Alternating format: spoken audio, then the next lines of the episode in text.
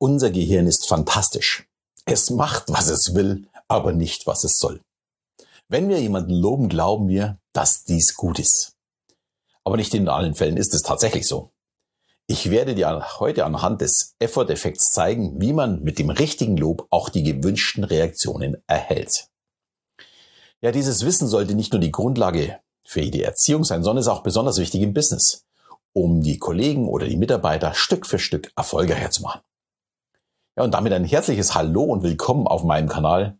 Ich werde dir meine Geheimnisse verraten für eine erfolgreiche Kommunikation mit dir selbst und vor allem auch mit anderen. Ja, ich wurde nach meiner letzten Folge von Jesse angeschrieben, warum ich als Mentor neben ja, dem Unterstützen nicht auch das Loben erwähnt habe. Und natürlich hat Jesse total recht. Loben ist auch sehr, sehr wichtig. Aber es kommt vor allem darauf an, wie man lobt. Und nachdem wir als Eltern natürlich auch alle Mentoren sind, schließlich wollen wir unsere Kinder unterstützen auf dem Weg ins eigenständige Leben, sollten wir uns über Erziehung auch Gedanken machen und im heutigen Fall das richtige Loben. Das ist herausfordernd bei unseren Kindern, aber natürlich auch bei unseren Mitarbeitern. Und jetzt stellt sich die Frage, ist Lob denn etwas Positives? Wir loben unsere Kinder, wie auch unsere Haustiere, unsere Kollegen und ab und zu auch mal unseren Partner. Dann kann doch das Prinzip des Lobens gar nicht so verkehrt sein.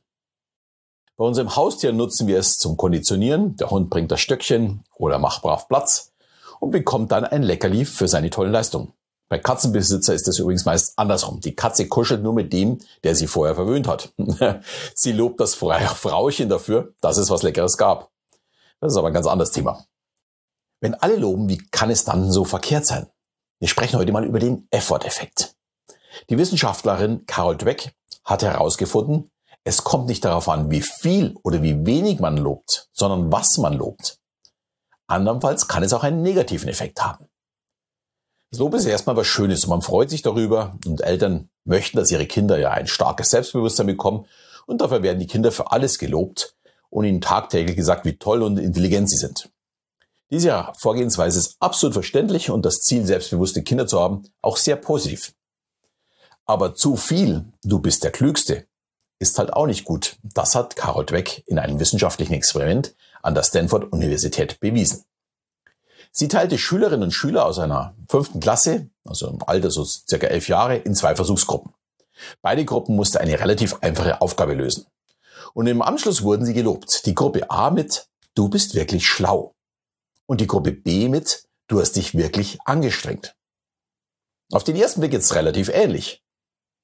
Und ja, wahrscheinlich auch sehr einfach. Aber Gruppe A wurde für ihre Eigenschaft, ich bin intelligent gelobt. Und die zweite Gruppe für ihr Verhalten, ich habe mir Mühe gegeben. Ja, und danach ging das Experiment weiter und alle Kinder durften sich jeweils entscheiden, ob sie eine leichtere oder eine schwierige Aufgabe machen möchten. Dabei entschieden sich dann 90 Prozent der Kinder, die für ihre Anstrengung gelobt wurden, für die schwere Aufgabe. Und die, die für ihre Intelligenz gelobt wurden, nahmen überwiegend eher die einfache Aufgabe. Daraus kann man sehr schnell ableiten, die vermeintlich intelligenten Kinder hatten Angst, ihren Status zu verlieren. Die anderen wollten wiederum gleich zeigen, wie sehr sie sich auch bei den schwierigsten Aufgaben anstrengen. Und in einem weiteren Durchlauf des Experiments bekamen die Kinder alle eine schwere Aufgabe. Und die Gruppe B versuchte alles, um zu einem Lösungsweg zu kommen und hatten auch Spaß daran, die Lösung zu finden. Die Kinder der Gruppe A dagegen hatten viel schneller keine Lust mehr und gaben schneller auf und waren im Anschluss auch wirklich schlecht gelaunt. Und im Anschluss bekamen diese beiden Gruppen nochmal eine Aufgabe. Vom Schwierigkeitsgrad vergleichbar mit der ersten Aufgabe und die Gruppe B schnitt dabei um 30 Prozent besser ab als im Durchgang 1 und die Gruppe A um 20 Prozent schlechter. Und das schlechte Abschneiden bei der schwierigen äh, Aufgabe hat offensichtlich Selbstzweifel gelöst, ob sie denn wirklich so sind. Somit gingen sie mit äh, einem geringeren Selbstvertrauen an die Aufgabe ran. Ja, und Carol Dweck fasste zusammen, wenn wir Kinder für ihre Intelligenz loben, lenken wir ihr Verhalten in bestimmte Bahnen. Dadurch entsteht bei ihnen die Angst, Fehler zu machen und sich zu blamieren, was wiederum dazu führt, weniger Selbstvertrauen zu haben. Gerade der sehr große Unterschied im Ergebnis des letzten Tests war erstaunlich und sollte uns eben tatsächlich zu denken geben, wie wir loben. Und das ist natürlich auch auf das Berufsleben übertragbar. Wenn ich Engagement und Einsatz lobe, kommt am Ende zumindest immer ein Ergebnis raus. Wenn ich nur lobe, was für ein toller Hecht jemand ist, dann wird derjenige oder auch diejenige bei schwierigen Entscheidungen auch mal einen Rückzieher machen, aufgrund der Angst, etwas verkehrt zu machen und letztendlich äh, das Gesicht zu verlieren. Wenn ich aber immer wieder den Einsatz lobe und wie wichtig die Person doch ist für das Team oder das Unternehmen, wird die Person alles tun, um diesen Einsatz immer wieder zu bestätigen. Jetzt könnte man leicht meinen, ich lobe jetzt täglich nur noch meine Kinder, meine Mitarbeiter oder meinen Partner und die geben sich dann alle super viel Mühe, um mich zufriedenzustellen, um weiter Lob zu halten.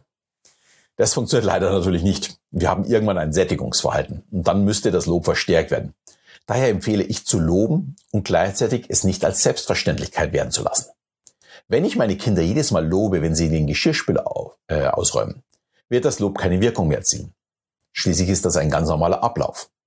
Viel besser ist es, aufmerksam zu sein und für Dinge zu loben, die nicht unbedingt auf den ersten Blick auffallen, auch dabei nicht äh, überziehen. Zu viel Lob ist genauso ungesund wie zu viel Schokolade.